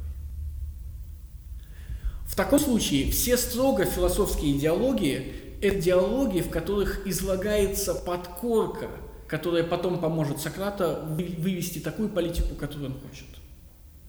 А это значит, что вся философия Платона – это инструмент – для его подлинных целей. А это значит, что э, инструмент ни в коем случае не обязан быть законченным или идеальным или полноценным, он просто должен выполнять свою функцию. И, конечно, если попытаетесь сегодня где-нибудь в интернетах найти учебник по теории идей, вы, конечно же, ничего не найдете. Никакого учебника нет, потому что никакой теории нет. Эта теория никакая не теория, потому что она и не должна быть теорией. Поэтому, конечно, когда вы э, ищете дыры в моих словах, их миллион, именно потому, что там они должны быть. Хорошо, мы немного отвлеклись, давайте продолжим. Да то ли я бродил где придется, воображая, что занимаюсь чем-то стоящим, а был жалок, как любой из вас. Да, смотрите, а был жалок, как любой из вас, это, естественно, обращение к э, нам, к товарищам. Да смотрите, да то ли он ходил где придется, да то ли он был жалок или да то ли он был доволен собой. Был ли доволен собой Аполлодор до встречи с Сократом? Да. Короткий ответ, естественно, да. Иными, Сократ, иными словами, чему научил его Сократ? Сократ научил его высокомерию. То, что мы называем гибрисом, потом это будет важно, но то, что здесь называется манией, Сократ научил его знанию о том, что нет ничего лучше занятия философией, а значит нет никого лучше Сократа. Соответственно, обладая этим знанием, Аполлодор может унижать всех остальных. Тем самым Сократ научил Аполлодора высокомерию. Это высокомерие применяется и к себе самому, потому что он тоже ничего не стоит. Все ничего не стоят, кроме Сократа. Но это сократовское знание. Примеру, как ты теперь, если ты думаешь, что лучше заниматься чем угодно, только не философией? «Чем смеяться над нами?» – ответил он. «Лучше скажи мне, когда состоялась эта беседа?» Да. А, Естественно, товарищи не хотят слушать унижений в свой адрес, но они заинтересованы, как и в главком. Они тоже не подозревают, когда же именно произошло то, что произошло. И тут нам выдают точную дату. Во времена нашего детства, отвечал я, когда Агафон получил награду за первую свою трагедию, на следующий день после того, как он жертвоприношением отпраздновал эту победу вместе с Харефтами. Достаточно. Это точный день, и это, это точная дата, это точная дата вплоть до дня, вы видите, а на следующий день и случился пир. Угу. Давно, оказывается, было дело. Кто же рассказывал об этом тебе? Не сам ли Сократ? Нет, не Сократ, а тот же, кто и Фениксу, некий Аристодем Кидофин. Заметьте, Аполлодор говорит, Феникс ничего не знает. Почему? Хотя у них один и тот же источник. Почему Феникс ничего не знает? М? Ну-ну-ну-ну. Конечно, правильно, естественно. Он не хочет, чтобы у присутствующих был альтернативный источник Аристодема. Почему? Потому что там будет речь Аристодема. И он говорит, этот ничего не знает, я знаю. И он доказывает свою ситуацию, э, свое превосходство послед, последней, последней фразой. Впрочем, Впрочем, и самого Сократа я кое о чем расспрашивал, и тот подтвердил мне его рассказ. Да, в отличие от Феникса, Аполлодор – ученик Сократа, последователь Сократа. И Сократ подтверждает, то есть Сократ лично ручается за то, что все это было. Естественно, как, едва ли Аполлодор узнавал у Сократа какие-то детали, и едва ли э, Сократ эти детали рассказывал. Главное здесь то, что Сократ ручается, что все это было, и было примерно так. Но вернитесь назад, потому что нас интересует Аристодем. Аристодем из... А, некий Аристодем из Кедофин. Маленький такой, всегда босоногий. Ну вот этот маленький такой, это значит карлик, и всегда босоногий вслед за Сократом. Угу. Он присутствовал при этой беседе, потому что был тогда, кажется, одним из самых пылких почитателей Сократа. Да, это то, о чем мы уже говорили. Это обвинение. Угу. Так почему бы тебе не поделиться со мной? Ведь по дороге в город удобно и говорить, и слушать. Да, и заметьте, мы возвращаемся к самому началу. К вашим расспросам я, по-моему, достаточно подготовился. И здесь это самое. Товарищи действительно заинтересованы в философии Сократа и в пире. Вот мы и вели по пути беседу об этом. Поэтому я и чувствую себя, как я уже заметил вначале, достаточно подготовленным. Если вы хотите, чтобы я рассказал все это и вам, пусть будет по-вашему. Заметьте, Аполлодор чувствует себя достаточно подготовленным, потому что он только что, буквально день назад, рассказал все это Гавкону. Он освежил это все в памяти. Угу. Ведь я всегда безмерно рад случаю вести или слушать философские не, не, не, речи. вы пропустите. Вы пропустили что-то. И если вы хотите, чтобы угу. я сказал это вам, пусть будет по-вашему. Угу. Ведь я всегда безмерно рад случаю вести или слушать философские речи, не говоря уже о том, что надеюсь извлечь из них какую-то пользу. Зато когда я слышу другие речи, особенно ваши обычные речи богачей и дельцов, Да, особенно ваши обычные речи богачей и дельцов показывают обычно в западной литературе, что товарищи – это как раз богачи и дельцы. На меня нападает тоска, и мне становится жаль вас, моих приятелей, Моих товарищей. моих товарищей, потому что вы думаете, будто дело делаете, а сами только напрасно время тратите. Достаточно. Смотрите, э, Аполлодор говорит ровно то, что в самом конце говорит Алкивиад. Все речи не имеют значения, кроме философских речей, кроме речей Сократа. И только когда я слышу речи Сократа, говорит Алкивиад, я чувствую, что живу. А когда я слышу все остальные речи, я ничего не чувствую. Аполлодор чувствует примерно то же самое. Значит ли это, что Аполлодор и Алкивиад находятся примерно на одном уровне инициации? Или всякий любитель философии, всякий любитель мудрости живет только когда слышит или говорит красивые речи? Хорошо, это был вопрос, ну ладно. А, Следующее. Это речь, речь Аполлодора – это речь для своих, но это не речь для философов. Это речь для торговцев и богачей. Они максимально далеки. Быть может, Аполлодор собирается скрыть что-то от нас. В смысле, мы знаем, что он собирается скрыть речь Аристодема. Но, может быть, он собирается скрыть что-то еще именно потому, что мы недостаточно близки к Сократу?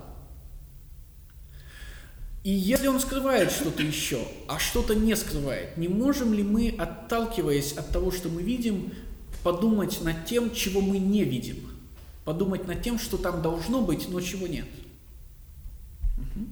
Вы же, может быть, считаете несчастным меня, и я допускаю, что вы правы. Что несчастны вы, это я не то, что допускаю, я знаю твердо. Да. И Аристодем, естественно, заканчивает с высокомерием, своим гюблисом и унижением своих товарищей. Здесь есть еще одно замечание, которое будет нас интересовать, когда речь пойдет э, прямая от Алкивиада. А именно, что все, что делают обычные люди, вот эти ваши обычные речи среди богачей и дельцов, все это не настоящие речи, все это бессмыслица. В апологии, когда мы дойдем до Алкивиада, я назову вам цифру, в апологии Сократ говорит, что всю свою жизнь он на рыночной площади пытался убедить людей, что главное в жизни – это не деньги и слава, и заботиться надо не об этом. Главное в жизни – это знание, душа и добродетель, и заботиться надо именно об этом. Знание, душа и добродетель – это классическая триада – практически христианская триада. Она христианами будет немножко заменена. Смотрите, мы спасаем душу, мы, мы делаем душу добродетельной с помощью знания. Вот все три элемента, вот как они соединяются. У христиан будет другое. Вера, Бог и душа. Мы спасаем душу, веря в Господа нашего. Та же самая цель, та же самая троица, только другие средства.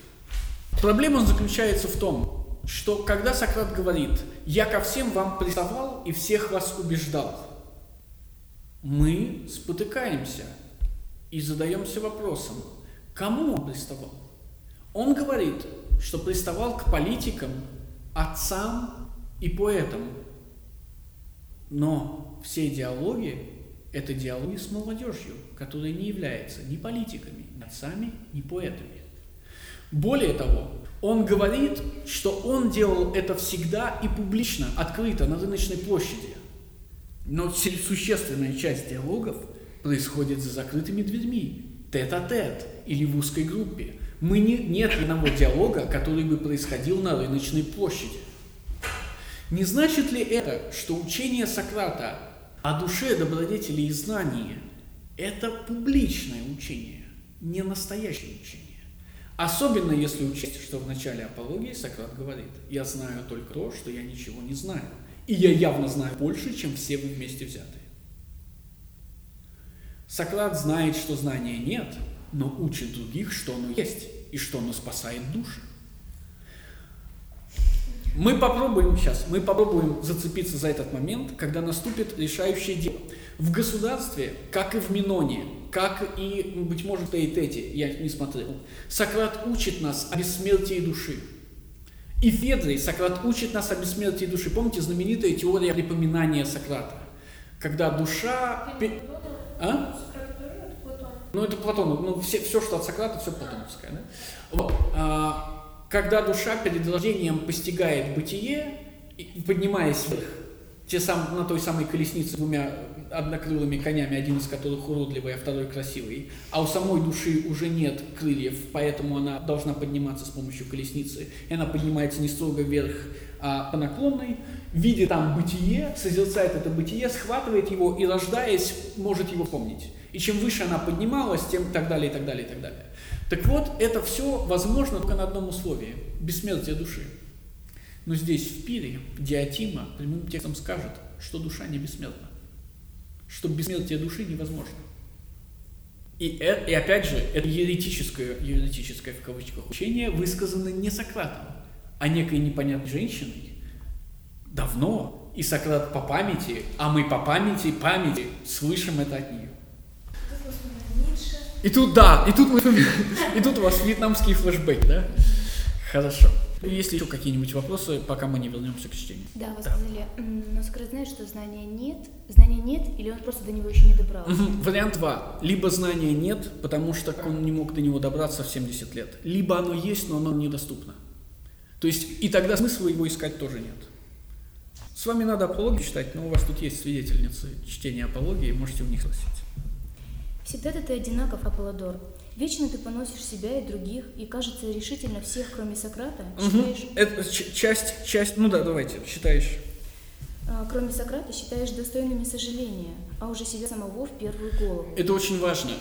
Помимо того, что э, все трое, Сократ, Аристодем и Аполлодор, это уроды, помимо того, что все трое заражены философской манией или гибрисом, пока что, как нам кажется, они также решительно ничем не довольны.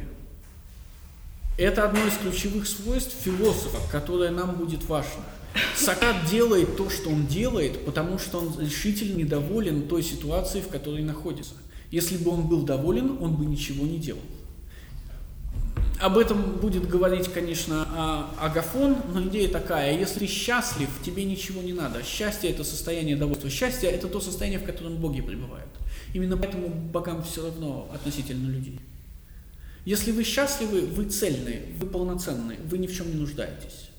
То есть Аристодем, как и Апладор, как и Сократ, чем-то недовольны. Угу.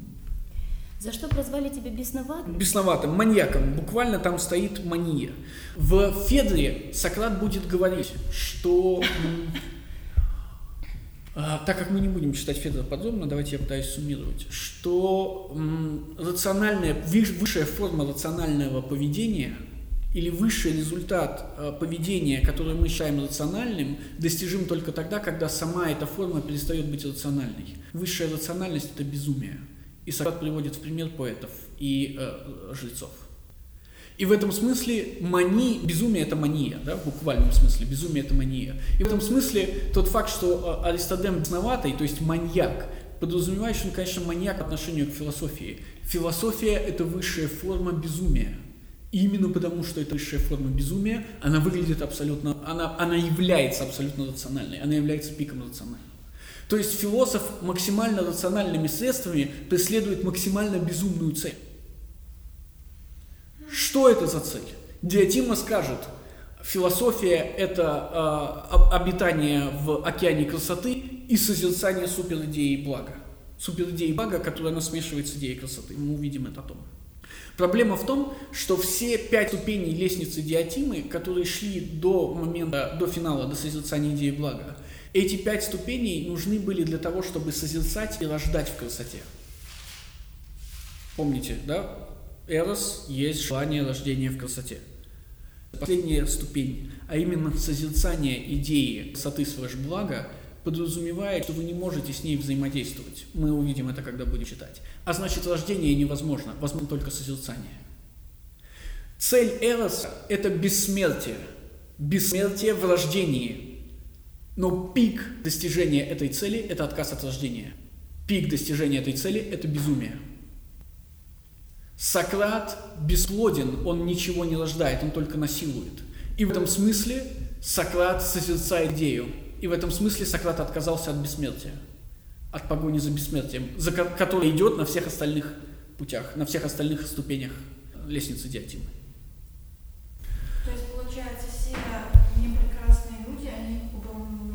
Нет, нет, нет, нет. Я же говорю вам, мания... Вы думаете, что все уродливые люди философы? Ну, как бы, а что им еще остается, если они не могут достичь бес- бессмертия? Нет, нет, нет, нет. Есте- нет, естественно, смотрите, я напоминаю вам, что они-то не прекрасны, но они могут рождать в прекрасном. И я возвращаю вас к нашей... очень- О- о- о- очень просто. Они находят прекрасную женщину. Вас не было, когда я пошло шутил, я рад, об эт- я рад этому, но идея была о рождении в красоте. Рождение в красоте подразумевает, что вы производите что-то в красоте, буквально в красивом. Ну, Сократ же тоже произвел, ну, даже если мы возьмем бытовую. Это, это очень, да, это хорошее замечание. Что произвел Сократ? Детей. А Вы, вы правда думаете, что, что это имеет какое-то значение для философии? Нет, Нет, но были вы же сказали сейчас. Это не имеет значения. Была ли у Сократа красивая жена, грубо говоря? М, Я, позвольте мне и эту шутку тоже, не бывает некрасивых женщин. М, Давайте попробуем еще раз. Сократ, у Сократа действительно есть дети, у Сократа действительно есть жена. Но я отсылаю вас по ту сторону добра и зла. Ницше говорит, ни один приличный философ никогда не имел детей и жены. Единственный, кто имел, это Сократ. Но он сделал это явно иронически. То есть помните, что ирония Сократа заключается в его маскировке. Он притворяется не тем, кем он есть. Он притворяется простачком, дурачком, не умеющим говорить, ничего не понимающим, и в том числе в смысле женатым с детьми. Полгода нас спрашивают, зачем дети, мы вам 500 тысяч а- а- вариантов. Платон не ксенофонт. А, ну. И именно поэтому то, что говорит ксенофонт, ни, ни в коем случае не надо заполировать на Платона. Это два разных мыслителя. не говорит, это вы нас спрашиваете, зачем дети? Что за голову? Хорошо, да. Вот видите, а Фридрих Вильгельм уже вам ответил. Да. А, Тогда приведите, пожалуйста, пример а, рождения прекрасного в Нет, рождение в прекрасном. рождение в прекрасном, а, которое бы имело значение для философии. В смысле? Ну, смотрите, вы же говорите, что Да, да, да, да. Но именно, именно поэтому философия это мания. Это именно поэтому она безумие. Как мания на греческом звучит? Оно так и звучит. Мания. Это греческое слово. Получается, То есть всякое- безумцы. Конечно. Но именно если мы следуем тому, что описывает Сократ в Федоре, это и есть высшая степень разумности, которая уже ничем не отличима от безумия. Которая выглядит... П- Смотрите, сейчас, сейчас, сейчас. Не-не-не, не, давайте не будем ходить туда. Давайте я вам просто приведу пример. С точки зрения большинства, философы вообще, и Сократ в частности, выглядят смешными. Помните все эти истории из Диогена Лаэрция? Гераклит идет, засмотревшись на небо, и падает в лужу, потому что он под ноги не смотрит. Да? Помните Сократ в облаках? Э, Аристофан, естественно, дает, дает интересный сатирный юмор. Э, Пока Сократ заглядывается на небо, ему вот какает ящерка, бегущая по крыше. Вот. Или э, эти ребята, они смешнее. И э, Алкивиад говорит, что ты, ты ж смешной, что ты не сидишь с Аристофаном рядом. Твое дело дел- делать смешные штуки.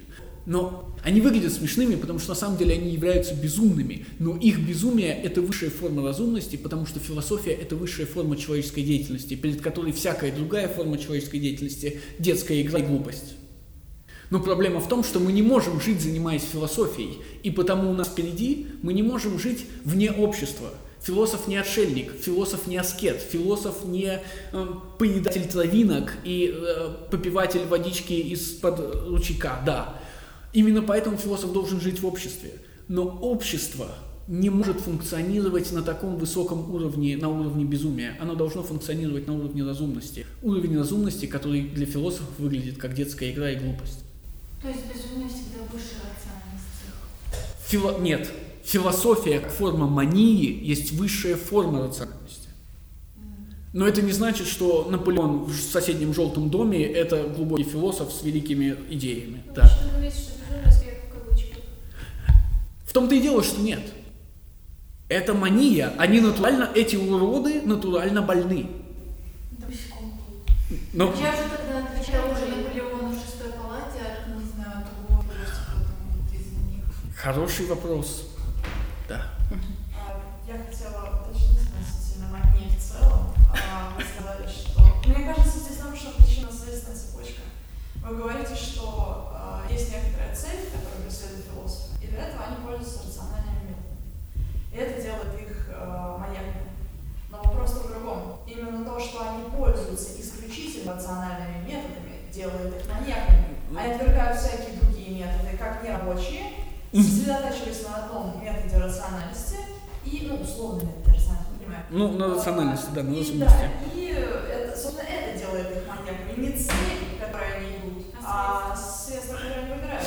Способ выбора. Я, я- я понял, это хорошее замечание, но в контексте нашего диалога она не будет работать, потому что цель всякого человека, говорит Диатим, это бессмертие. Бессмертие, бессмертие мы достигаем определенными путями, которые она перечисляет. Ну, например, рождение детей. Таким образом, вы создаете себе то бессмертие, до которого вы можете дотянуться.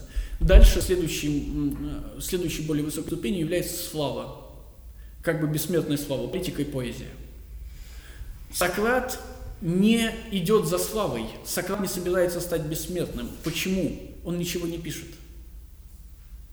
И в этом смысле, вот оно безумие, цель от безумия. У него какая-то цель, которая не связана с бессмертием. Хотя, несомненно, я не буду отрицать, вы, конечно же, правы. То есть тот факт, что они слишком... Помните, когда в облаках Стрепсиад заходит в мыслекур Сократа? Эти бледные, голодные, искусанные клопами, э, жа- жалкие абсолютно людишки, эти кости, они нормальные, пышущие здоровьем люди, подняв задницы кверху, слушают землю. А Херифонд говорит, Сократ такой классный чувак, недавно его блоха в голову укусила. Вот. И э, мы решили измерить, э, как, на, намного ли она прыгает, на далеко ли она прыгает. И Сократ придумал гениальную идею. Он стопил воск, поместил блоху в этот воск, посмотрел, какое расстояние между ее ногами, и измерил нормальное расстояние в расстоянии блошиных ног, чтобы узнать, как далеко она прыгает. Или они задаются вопросом, пищит комар гортанью или задницей. Да? Или Сократ Стрепсиаду объясняет, откуда гром. Стрепсиад говорит, ну это же Зевс, это же очевидно. Сократ говорит, а помнишь, ты на праздниках таких-то бобов поел? А в желудке у тебя был гром потом? Тот говорит, да, конечно. Сократ говорит, физическое объяснение физического явления, друг. Если у тебя в, в животе нет Зевса, значит в облаках происходит нечто подобное и так далее и тому подобное. То есть вы абсолютно правы. Конечно же, их философ... чрезмерная философская рациональность выглядит как форма, как безумие, да. Но цель-то тоже безумие. Вот здесь точно да. А, собственно, к чему я подводила. Мгм. А, проблема в том, что цель, вы сказали ровно то, о чем предупреждали нас вначале. Все говорят, точнее, вы говорите, поверьте, Да, да. Будь уверен, будь уверен. Цель всех – смирите, слава бла-бла-бла. Но это не рациональная цель. Если мы до конца должны быть рациональными, а философ должен быть до конца рациональным. Скажем так, можем ли мы поставить рациональную цель и использовать для этого прежде рациональные средства? Рациональные средства прежде рациональной цели. Мы никогда не придем к рациональной цели, если мы рационально ее не установим, а Это- устанавливаем с помощью. Я, вы абсолютно верно мыслите. Именно поэтому Диатима в самом начале говорит, есть знание, есть мнение, а есть правильное мнение. И нам знание недоступно, доступно только правильное мнение. Это значит, что когда она говорит... Понятно. Не-не-не, не, не совсем так. Это значит, что когда она говорит о том, что цель, как вы называете ее, рациональна, эта рациональность не выявлена рациональным путем. Это правильное мнение, это не знание. И тут вы абсолютно правы, конечно же. То есть у всех мы считаем, что цель бессмертия рациональная цель, но мы не можем объяснить почему. Это и есть правильное мнение. Если Ну, то есть все идут к рациональной Все- не и, и смотрите, не-не-не-не-не-не-не. Все идут, все считают, что, что бессмертие это рациональная цель, единственная возможная хорошая цель. Проблема в том, что философ не идет к этой цели. То есть он и... Да, да, да, да. То есть его... Тот факт, что он идет к другой цели, делает его безумным, потому что все знают, вот же цель.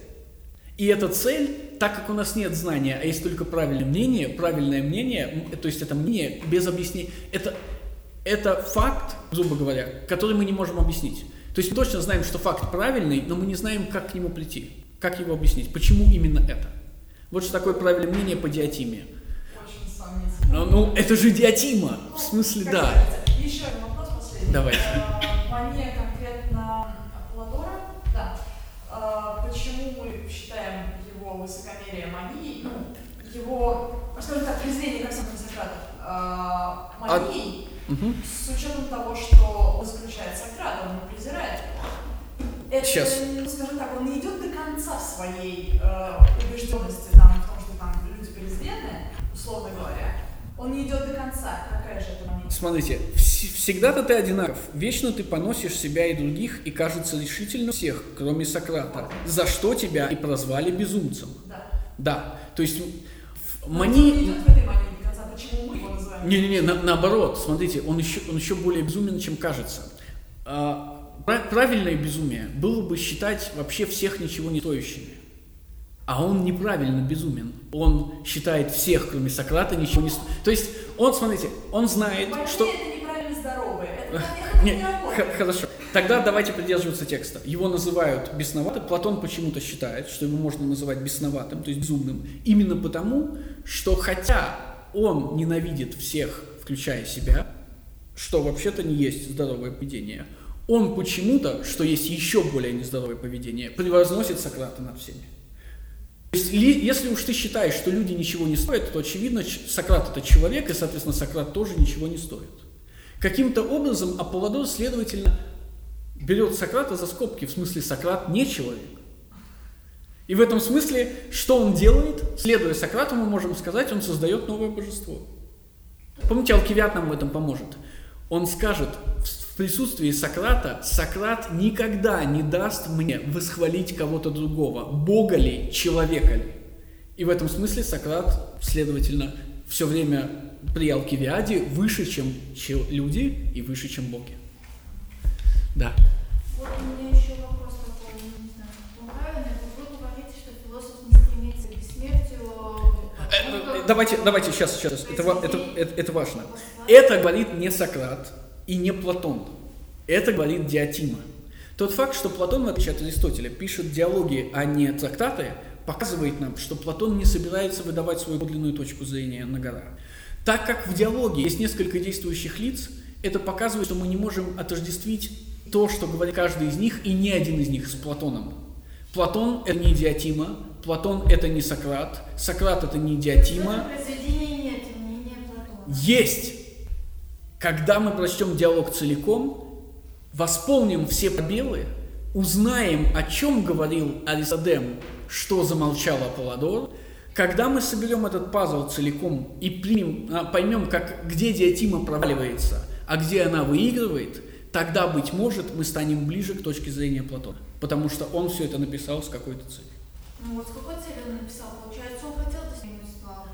Как бы, Вы даже мо- принципиально ничего не Вы можете срезать угол и сказать, Сократ безумен, потому что он ничего не написал. Платон умен, потому что он обессмертил себя своими философскими слэш-поэтическими произведениями, оставшимися навсегда. Да, вот, и это-то проблема. Но заодно-то он обессмертил Сократа. И в этом смысле Сократ достиг бессмертия, не стремясь к бессмертию. В то время как Платон достиг бессмертия, стремясь к так это же Платон написал. Нет же никакого истори... Нет, смотри, нет же никакого исторического Сократа. Это все сделано Платоном. Все эти диалоги не существующие. Сократа не было вообще? Нет, Сократ был. Давайте сделаем перерыв.